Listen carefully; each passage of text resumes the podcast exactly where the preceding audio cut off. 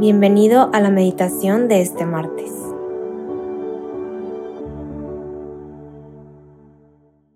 En el nombre del Padre, del Hijo y del Espíritu Santo. Amén. Ven Espíritu Santo, llena los corazones de tus fieles y enciende en ellos el fuego de tu amor. Envía, Señor, tu Espíritu Creador y renueva la faz de la tierra. Oh Dios que has iluminado los corazones de tus hijos con la luz del Espíritu Santo, Haznos dóciles a sus inspiraciones para gustar siempre el bien y gozar de su consuelo. Por Cristo nuestro Señor. Amén. Te invito a que este día comiences haciendo dos respiraciones profundas. Hacemos esto para tener un espacio en la mente y en el corazón para nuestro encuentro con Dios, nuestro Padre, nuestro amigo, nuestro Creador. Ven Espíritu Santo, abre nuestra mente, Ilumina nuestro corazón para que podamos escuchar tu voz. Hoy, martes 18 de julio, vamos a meditar en el Evangelio según San Mateo, en el capítulo 11 del versículo 20 al 24. En aquel tiempo, Jesús se puso a reprender a las ciudades que habían visto sus numerosos milagros, por no haberse convertido. Les decía, Ay de ti, Corazón, ay de ti, Bethsaida porque si en Tiro y en Sidón se hubieran realizado los milagros que se han hecho en ustedes, hace tiempo que hubieran hecho penitencia, cubiertas de sayal y de ceniza. Pero yo les aseguro que el día del juicio será menos riguroso para Tiro y Sidón que para ustedes. ¿Y tú, Cafarnaum? ¿Crees que serás encumbrada hasta el cielo? No, serás precipitada en el abismo, porque si en Sodoma se hubieran realizado los milagros que en ti se han hecho, quizás estaría en pie hasta el día de hoy pero yo te digo que será menos riguroso el día del juicio para Sodoma que para ti. Palabra del Señor. Gloria a ti, Señor Jesús. En este día vemos cómo Jesús reprende a las ciudades por ser tan incrédulas, a pesar de haber visto sus milagros. ¿Y cuáles son estas ciudades a las que Él se refiere? Pues ciertamente Sodoma era el símbolo de la perversión y en el Antiguo Testamento fue destruida con fuego, y pues por la ira de Dios. Es la ciudad por la que Abraham pedía misericordia y no encontró ni siquiera diez justos y solo salió su sobrino Lot.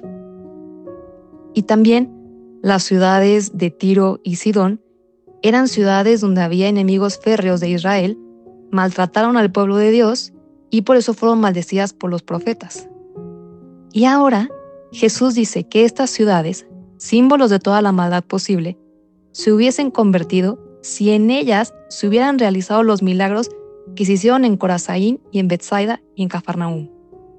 Estas ciudades fueron en las que Jesús predicó mucho, caminó y en eran, estaban muy cerca y en ese espacio tan pequeño fue donde Jesús realizó la mayor parte de sus milagros y sus discursos. Entonces, ¿cómo es posible que aquellos que fueron testigos directos de las maravillas de Jesús no hayan creído en Él?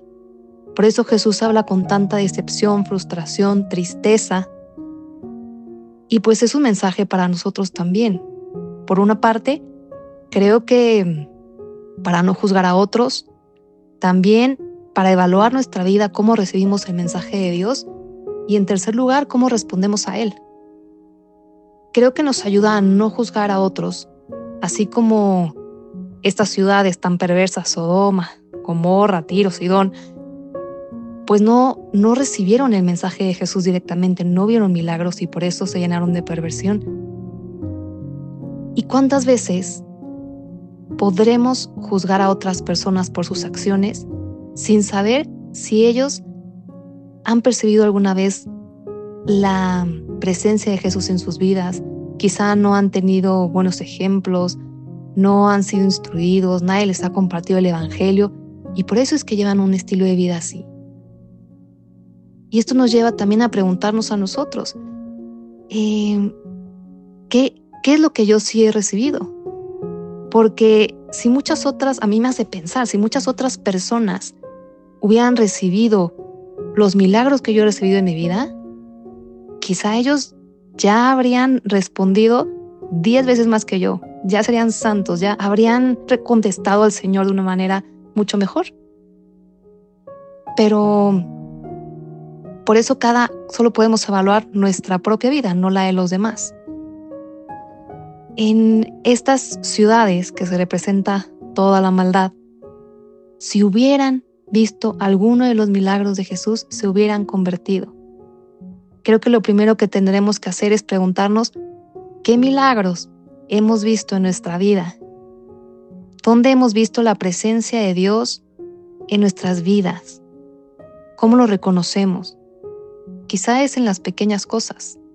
Aprendamos primero a reconocer cómo es que el Señor ha pasado en nuestra tierra sagrada cómo Él ha pisado nuestra tierra, nuestra vida, porque Él se ha hecho presente, así como se hizo presente en Cafarnaum, en Corazaín. Él también ha venido a la tierra de mi vida y ha predicado y ha hecho milagros. Quizá el milagro de también tener una familia, tener cariño, la salud, tener la oportunidad de estudiar, de trabajar. Y mm, cuántas veces a veces creemos que son casualidades de la vida y algo nos, nos sale bien y es el amor providente de Dios que está detrás. Desde un bello amanecer, desde un momento que nos alegra, desde alguien que sabe nuestros deseos. ¿Qué milagros ha hecho Dios en mi vida? ¿Cómo se ha hecho el presente? Quizá con una fortaleza especial, quizá llenándome de paz, de confianza. Porque cuando yo sea capaz de reconocer los milagros de Dios en mi vida, su paso, voy a poder responderle y creer, creer que Él está conmigo, creer que Él es fiel, que me acompaña, que nunca me ha dejado solo, sola. Y entonces el reino de Dios se puede hacer presente en mi vida y puedo responder. ¿Cómo? Pues simplemente haciendo aquello que te toca, aquello que por voluntad de Dios es en tu estado de vida, de estudiante, de ama de casa, Em, empresario, em, profesionista, religioso, sacerdote, lo que sea, cuáles son tus deberes de Estado y cúmplelos con amor. Respóndele a Jesús haciendo presente el reino de Dios en tu vida, es decir, su predicación, su ejemplo, cómo aquello que te toca hacer, cómo lo haría Jesús. Y si se lo tuvieras que ofrecer a Él, ¿con qué cariño lo harías? ¿Cómo responderías? con qué delicadeza terminarías algún reporte, algún quehacer. Es decir, hacer lo que nos toca con amor. Así que hoy la pregunta es, ¿qué milagros he sido testigo que Jesús ha hecho en mi vida? ¿Y cómo he querido yo responder? No vaya a ser que nos pase como un chiste en el que alguien iba en el coche manejando y le dice a su ángel de la guarda, ay, por favor, ayúdame a encontrar un lugar para estacionar el coche. Y en ese momento ve un lugar libre y le dice al ángel de la guarda, ay, no te preocupes, ya encontré uno. Es decir, que no seamos ciegos a la acción de Dios en nuestras vidas creyendo que todo es por casualidad, por suerte, sino reconozcamos la mano de Dios que nos ayuda, reconozcamos la mano de Dios providente de un Padre bueno que siempre está con nosotros ayudándonos, buscando nuestro bien y sobre todo nuestra salvación.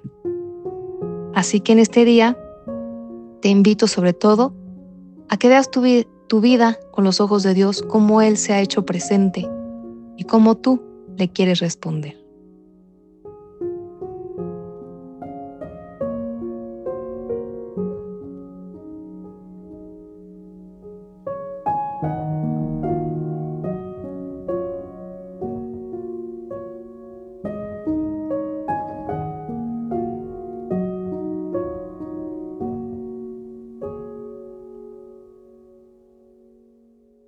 Te damos gracias, Señor, por todos tus beneficios, a ti que vives y reinas por los siglos de los siglos. Amén.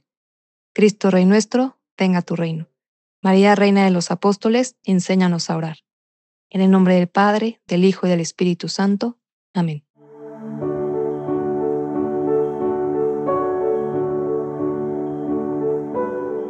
Te invitamos a quedarte dialogando con Dios y seguir en oración. Nos escuchamos mañana.